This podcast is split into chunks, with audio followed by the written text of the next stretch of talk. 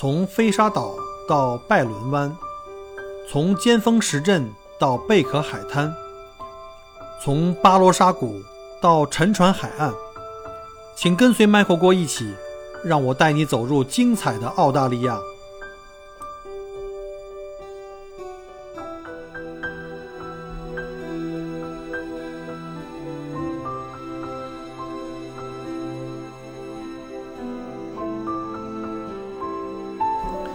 各位听友，大家好，又是熟悉的音乐片头和熟悉的声音，啊，欢迎各位再次收听麦口锅聊澳洲的节目。今天是三月二十五日啊，今天是二零二三年的三月二十五日啊，墨尔本时间是周六的下午四点四十分。呃，今正好这周呢没有安排这个工作啊，正好利用这时间呢，想给大家来录一期节目，因为很久没有跟大家见面了。呃，前段时间啊，我的这个群里啊又开始热闹起来，又有几个就是公众号，我们知道啊，我们这公众号特别喜欢用这种什么突发的字眼，什么这个就是一些特别爆炸性的一些吸引眼球的一些标题，然后引起了大家一个讨论。那这些。爆炸性的新闻是什么呢？就是我就不提了这些公众号了啊，就主要是讲这个说什么移民局啊爆料移民局，澳洲移民局有新的大的动作，说商业投资移民政策啊马上就要被终止了，啊这样的话就吸引大家进去看啊，确实是对我们群里目前已经申请了在等待下签的，以及可能有一些朋友准备登陆，甚至还有一些呢实际上已经登陆到澳洲，已经开始了自己的投资项目，开始了这个等待。呃，几年的这个投资生涯，然后去申请这个永居的这个过程，所以对大家都对这个话题很关心。呃，再加上之前呢，还有一个新闻就是关于昆州啊，昆州政府呢把这个一部分他排，因为现在排队的人很多，大家知道，呃，之前也大家知道哈，在墨尔本市区曾经有一些不管是技术移民还是商业投资移民，甚至有一些难民，就是。在街上去游行啊，就是抗议这个移民局，抗议移民局这个审批的速度太慢。因为有的人在澳洲等这个永居的身份已经等了不止五年六年啊，就是我们投资移民可能平均在五年到六年，但是很多技术移民，我甚至我身边认识的有超过了十年，还是在过桥签的状态下，这个过程非常非常糟糕，就是非常痛苦，因为他一直在。漂泊中，他的心是不定的嘛，找各种的工作，满足各种的这个移民的分数，偏远地区啊，这样那样的。其中我就有认识的好朋友，是我来澳洲的，呃，认识的第一个，一个是个是个小朋友啊，他是这个年龄非常非常年轻啊，不知道这个 A 的有没有听我的节目？我希望你尽快能拿到自己的身份吧，因为现在可能看来，对技术移民和我们留学生转的这些技术移民，就不管是海外申请的，都是有一个机会，就是可以。在未来的一段时间可能会有加速啊，因为我看到最近的朋友圈或者是我的呃微信的很多联系人里面，有人今天还下午还有人专门给我发微信说，呃，国哥，我刚刚被被批了，就批到 PR，他是偏远地区的，啊，准备搬到墨尔本来。那今天想利用这个机会呢，来跟大家讲一下，呃，关于这个移民政策的问题，就是最近的这个移民政策有一个很大的这么个。就是一个话题，就是在讲可能投资移民的这个将来可能会被取缔。其实这个事件呢，并不是说到今天到二零二三年才开始谈这个问题。我们知道，在二零二一年的时候，因为我们知道澳洲的财年是每年的七月份，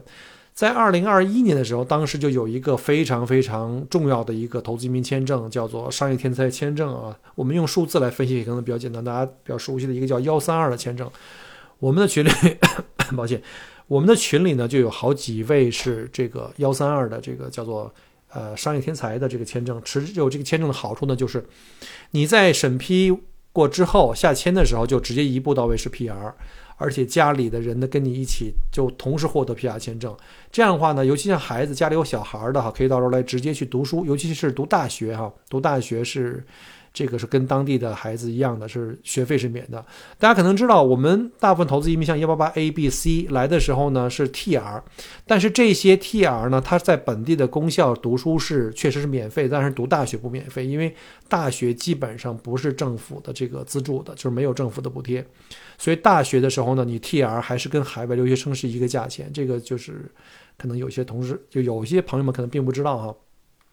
所以就跟大家来澄清一下。那在二零二一年的这个七月份的时候呢，这个商业天才的这个签证叫幺三二已经被取消了。我们知道这个幺三二当时是一个我们认为性价比最好的，当然它对申请人的要求比较高啊，你的企业、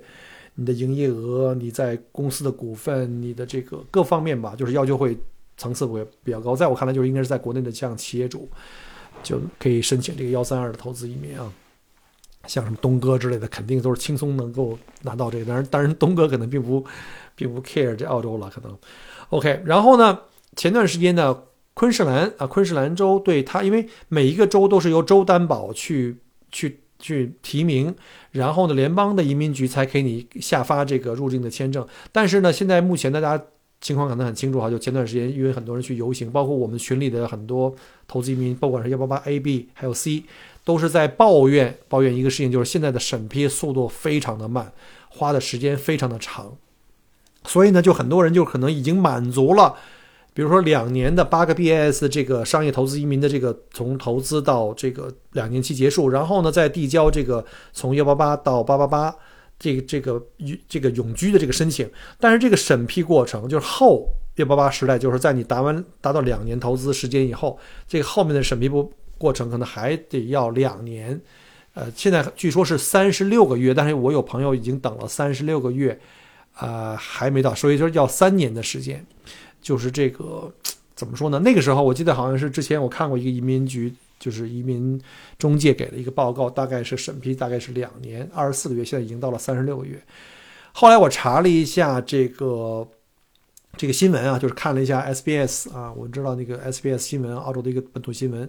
然后呢？据说现在移民局的，就是待审批的这个移民的案例呢，有大概就是一直在排队中的，大概有七十六万份，有七十六万多份。但是移民局我们知道哈，在过去几年，移民局一直在缩减人员，也就是说它的审批人员越来越少，但是申请的人呢却来越来越多。我们知道前两年，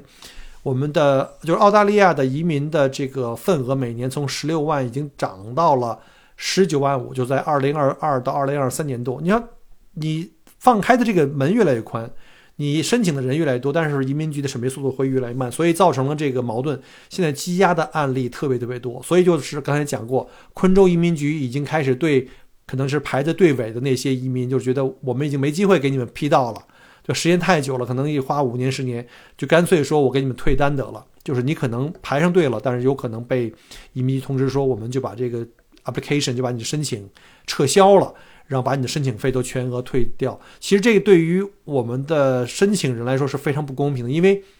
因为大家知道这个其实就等于是变相告诉我们，我们这个商业投资移民即将关门或即将面临一个重大的改革。而他们希望呢，就是我们现在排队排太多，我们可能是按照目前的政策呢，审理不了你们的这个这个申请，因为都能达到，或者说可能花时间太长，成本太高，他们可能会先把你们拒之门外，然后我们整体来提升这个门槛，这样的话就等于从呃门槛上提高了以后呢，会有很多申请人达不到目标，会从主观上，会从主动上就等于降低了，就是减少了能够申请的这个资格的总量。这样的话，他们的移民局就可以从这里挑更加，就是所谓的那些就是高端一点的投资移民，那他们审批的数量就会降低。所以这个对于广大的就已经在旧政策的时候递交的申请者其实是不公平的。但是没有办法，这是一个供需的矛盾。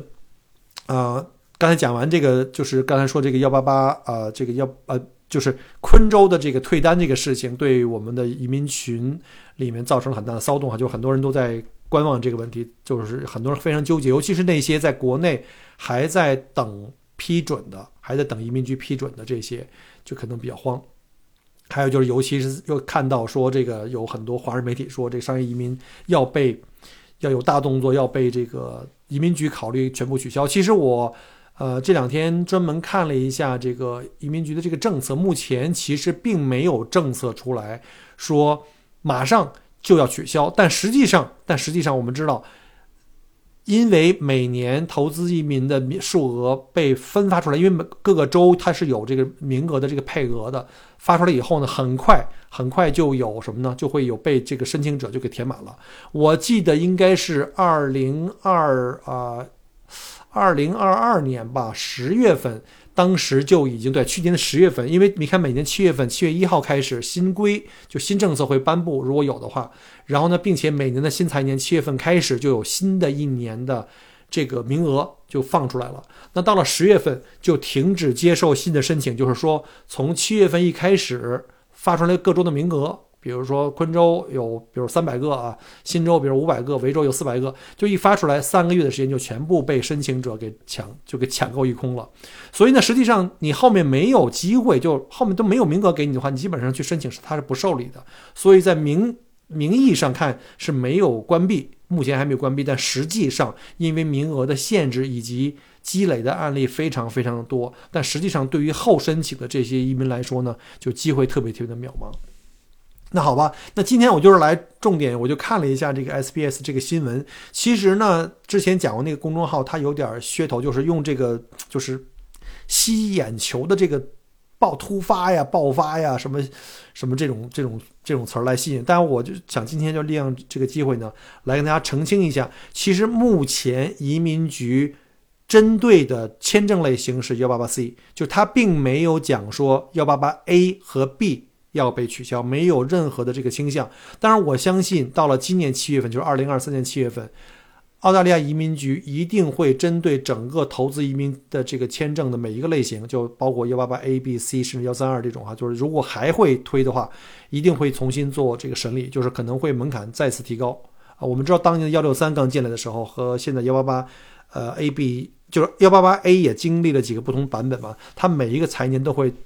把这个门槛会进行一个梯度的提升，甚至也有可能，我猜测会在新的一个年度，就是幺八呃二零二三年度，整个投资移民的这个这个政策会发生一个比较大的变化，而这种大的变化可能甚至会带来说，干脆为了大家不要误解它跟幺八八的关系，甚至有可能会不会把它变成另外一个数字啊，对吧？比如说变成什么三八八、五八八、六八八啊，中国人喜欢这个八嘛，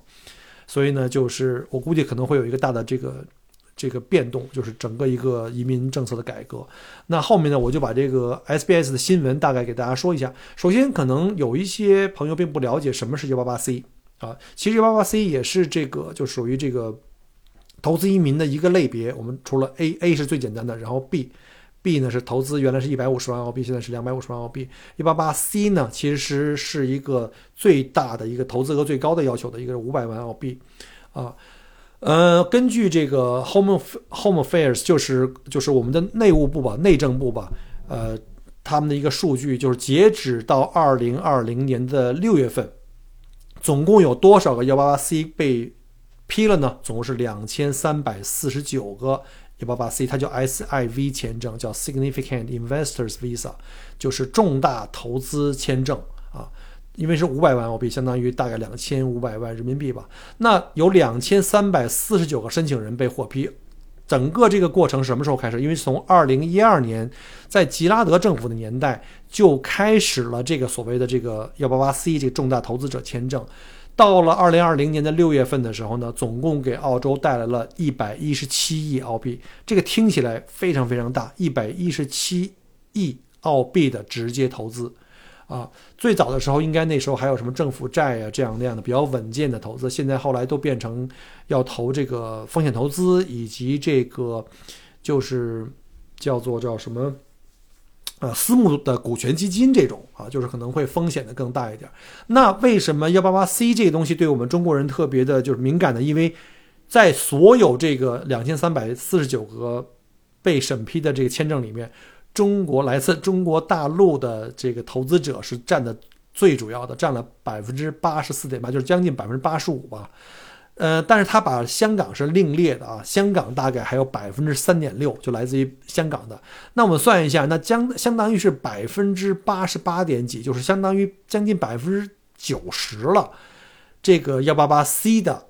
投资。客或者叫投资的这个就是被审批的这个投资申请者都是来自于中国的，所以这个幺八 C 签证在我们中国投资移民圈里面是一个特别特别重要的签证。这个呢被中就是被澳洲的移民局或者是被当地的官员被称为一个叫 Golden Ticket，就是说一个黄金签证。为什么呢？就是你特别有钱你就可以买，它对你的这个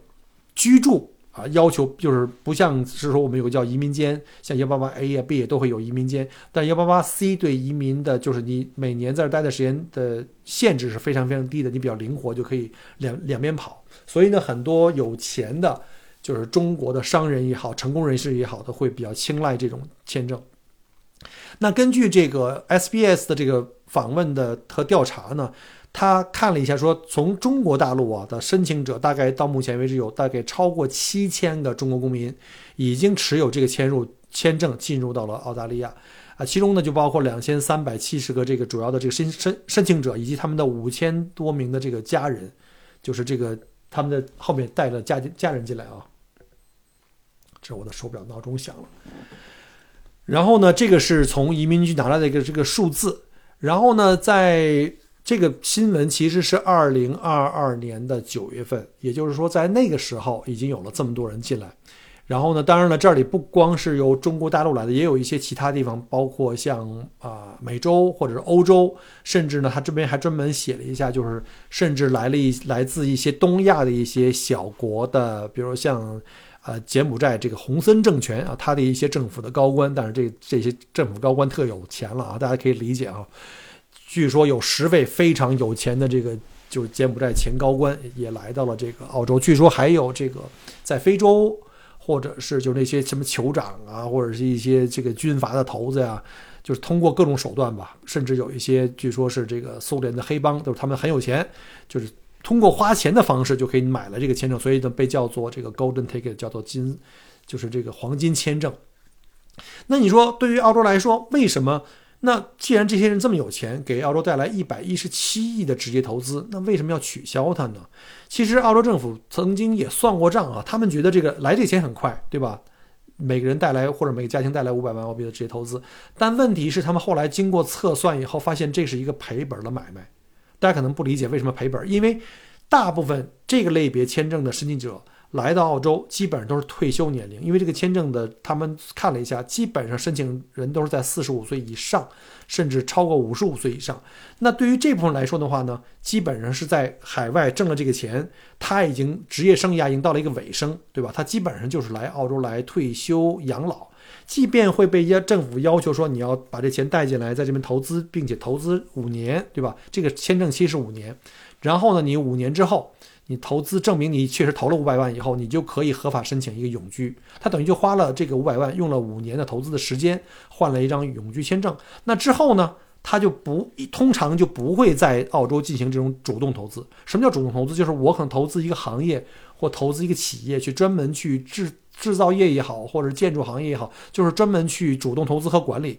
来带动澳洲的这个经济啊。就业啊，税收各方面，而这些人主要是用来被动投资，就是买一块地等着了，或者是什么投资这种股份制的公司，或者这种就是私募基金那种。但是很多人，我的经验是，很多人可能不会把这个全部的五百万还继续投资在这种高风险的这种风投或者私募呃私募股权基金里面。而且这部分人呢，因为年龄的原因或者他的文化差异，通常语言就是英语的沟通能力呢比较差，而且他们对当地社区的生活的参与度也不高。啊，当然这个问题其实怎么讲呢？好像在我们华人圈里吧，哈，也不仅仅是在光是澳洲这样。我认为在大部分华人海外华人圈里面，像在美国、加拿大、新西兰，哪怕在欧洲也好，其实大部分华人更愿意换混华人圈的，对当地的这个当地主流社会呢，有我们经常会讲说他们歧视我们也好或怎么样啊。其实我们想想，我们有没有自己主动去学习？当地的主流语言，主动的去了解当地的社区的文化，主动的去融入啊！当然我能理解，因为这个年龄，这个我们的语言背景啊，我们的文化背景可能比较痛苦，但是在主观上，我们可能并不会去主动去这么学习去融入，但是在客观上。对于当地主流媒体、主流媒体或者主流的社区来看的话，就是中国人基本上就是不太参与除了中国人以外的这个圈子，所以呢，他们就觉得这个中国人来了以后，他们就是颐享颐养天年，对吧？颐养天年的话，可以享受各种澳洲带来的这种福利啊。但是呢，他们可能对澳洲社会的这个从经济层面各方面的话，投入或参与度并不高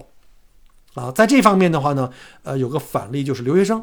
嗯。从中国来的留学生呢，因为他们比较年轻，对吧？从大学的时候就或者高中甚至哈，呃，就可以跟当地的孩子们一起互动交流、学习英语各方面的，还有语言文化背景都会融入的比较早。还有像我们从中国来的一些比较年轻的一些技术移民啊，呃，技术移民大概都是在二十五、三十五岁这个范围之内。然后他这个群体呢，又是比较受过比较好良好的教育啊，英语语言条件也好。然后呢，因为学习和工作的原因，因为都是专业人士嘛，可能对于这个海外或对于语言环境来说的话，他可能更加包容和开放。对于澳洲的整体社会的接触会更多，因为他过来要找工作，哪怕自己去创业，也肯定要跟当地的这个市场有更多的这种来往跟互动。而对澳洲的文化生活价值观呢，可能接受和融入度呢，要比我们前面讲过的那些。就是刚才我讲过那些，就是年龄相对比较大，然后呢，呃，通过被动投资可能没有生活压力的这些人呢，可能他的本身的这种就是融入的可能更快一些。啊，另外呢，澳洲政府也算了个账，就是他们计算了一下，像这些新移民，就是我们说的这些投资移民啊，尤其针对幺八八 C 这类的投资移民，因为他们呢来了以后，基本上不太需要去工作。对吧？因为他们要有很多钱，对吧？上来就买房子、买豪车，然后呢，就基本上就这儿退休养老，花自己的这个就是这个自己兜里的钱，然后呢，他们就不会去找工作，就不会去交税。那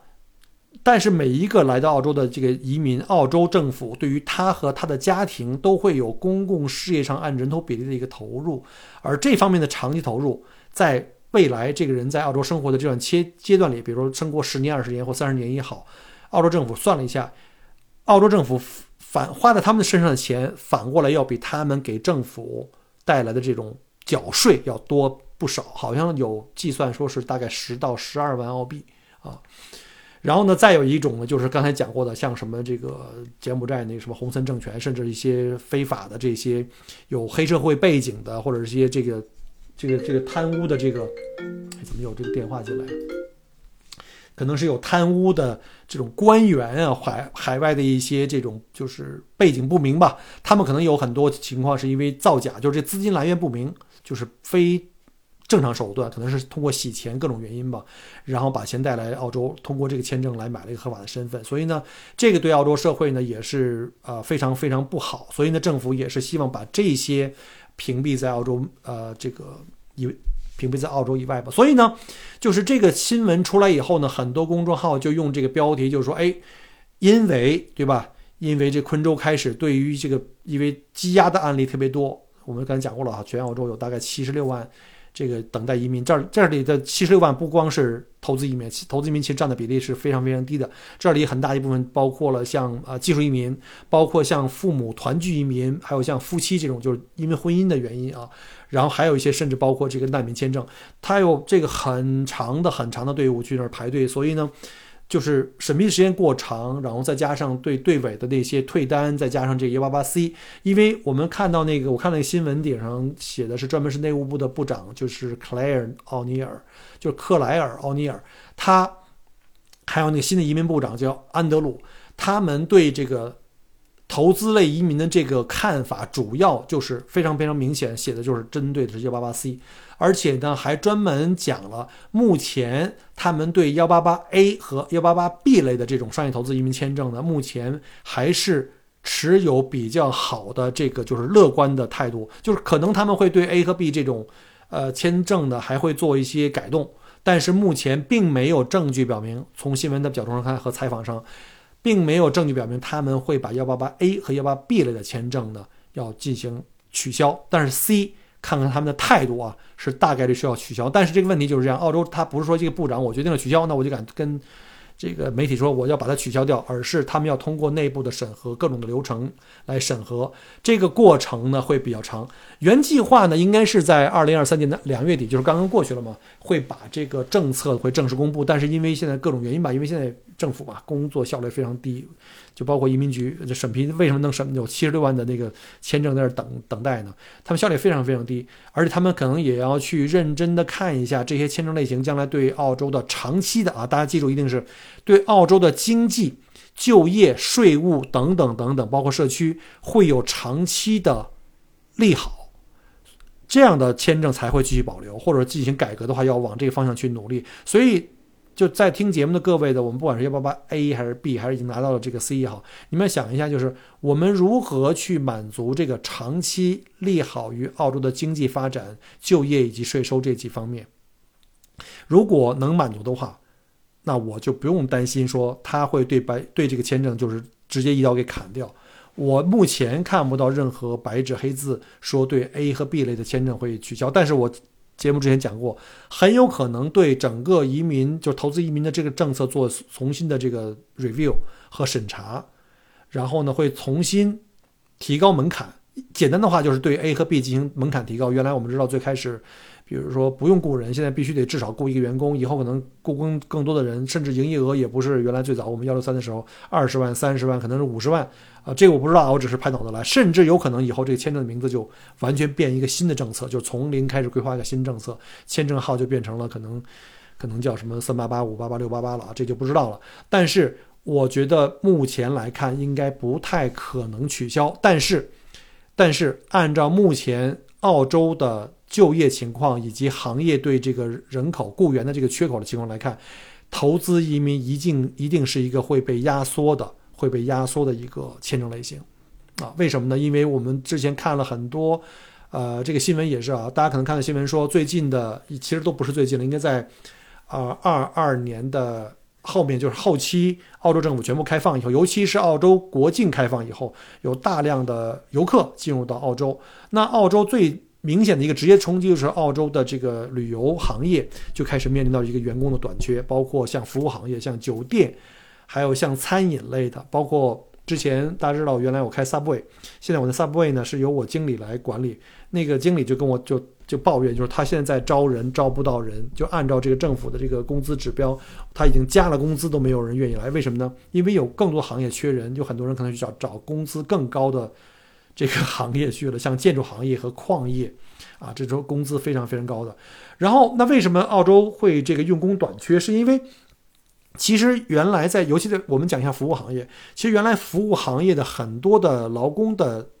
来源是来于于这个海外的留学生啊。大家可能知道哈，在澳洲呢，你留学是可以打工的。在你上学期间呢，每周有二十个小时；在你开学以后，不是你在对开学的时候是有二十小时每周，然后在你假期呢是可以有四十小时。但是因为现在用工特别紧张，各州政府都在出新政策，说对对这个留学生，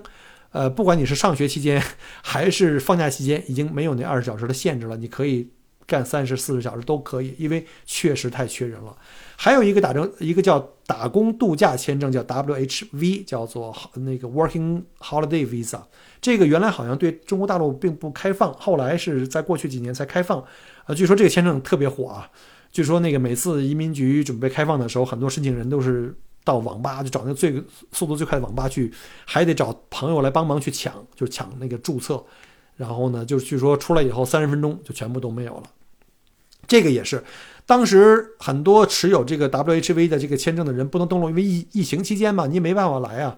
这国境都封了。然后据说很多 WHV 在本地的当时就很开心，因为用的人很多，他们的工作很多，工作机会很多，然后工资也都高。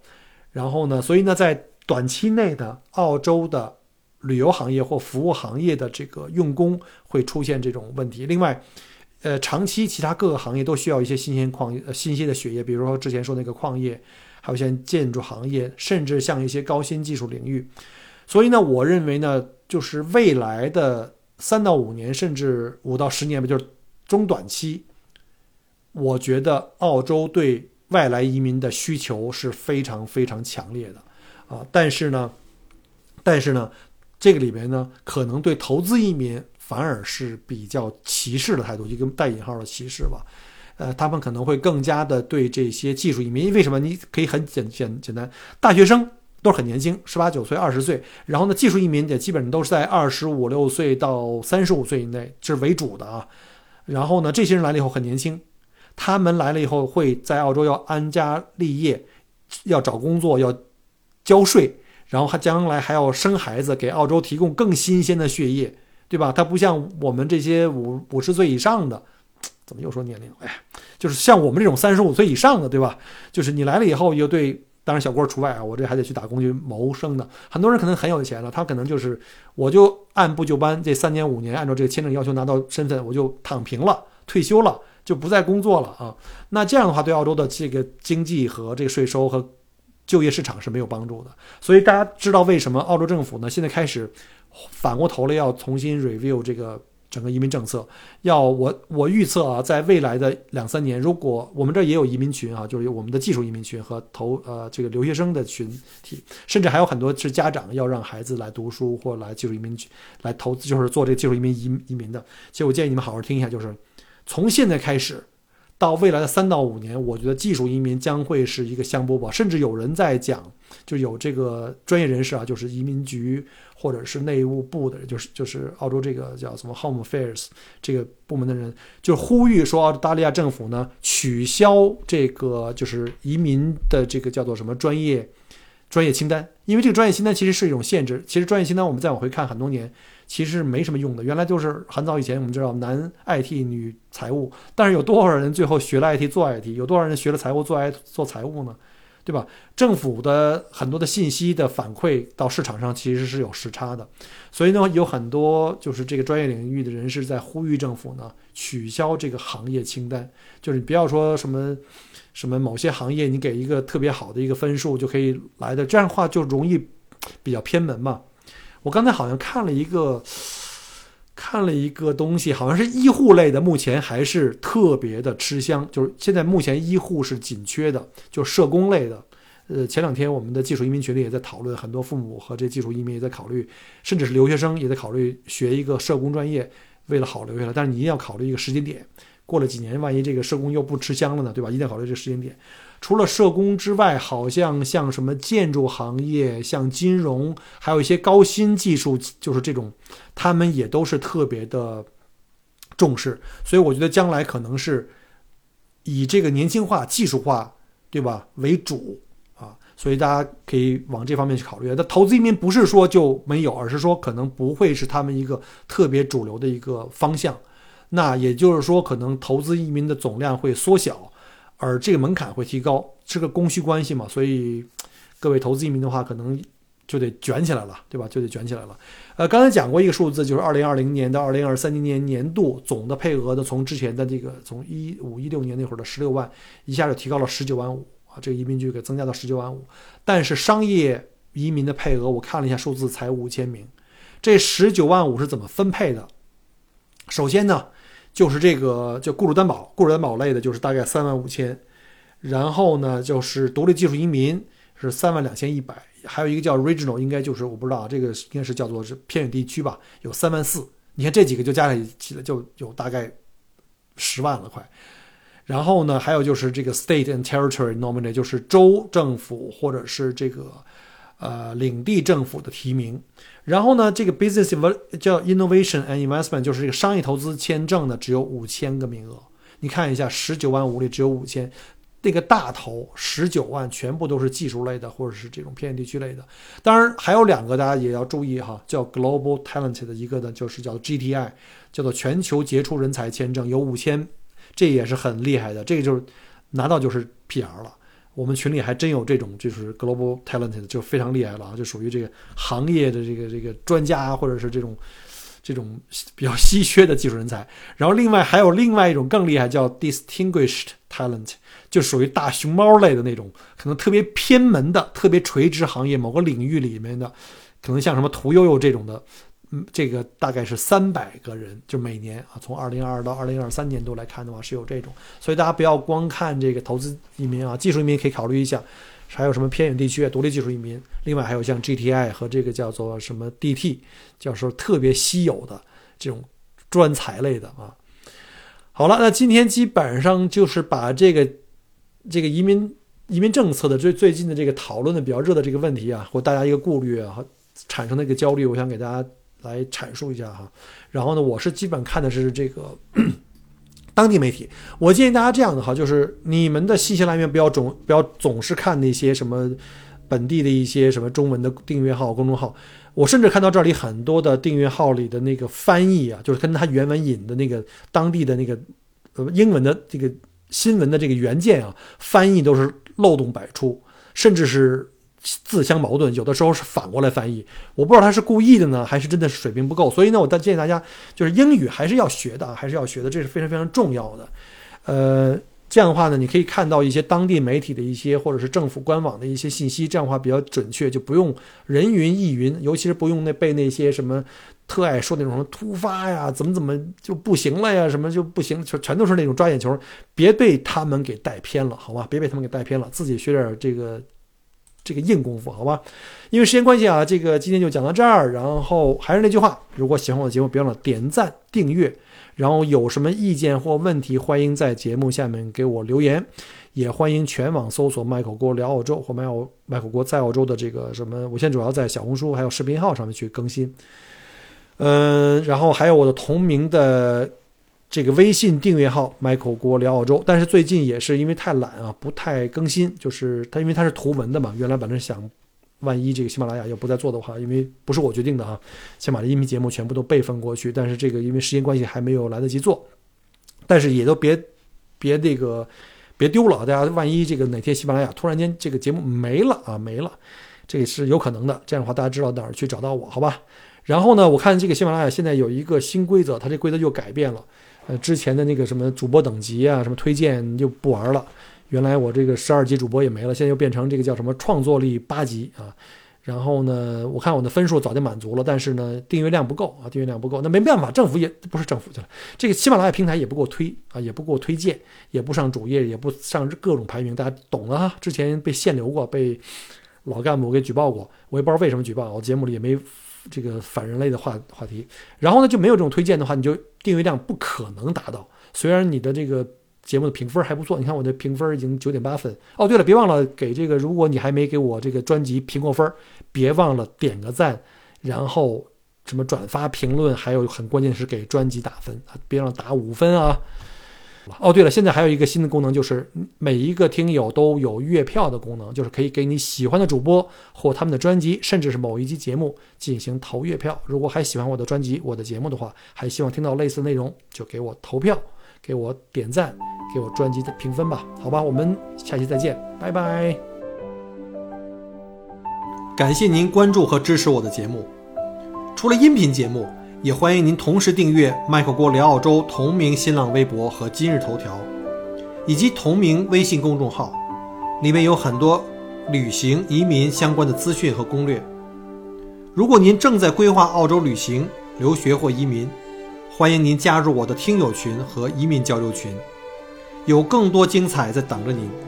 Michael 郭约您相聚在澳洲，我们不见不散。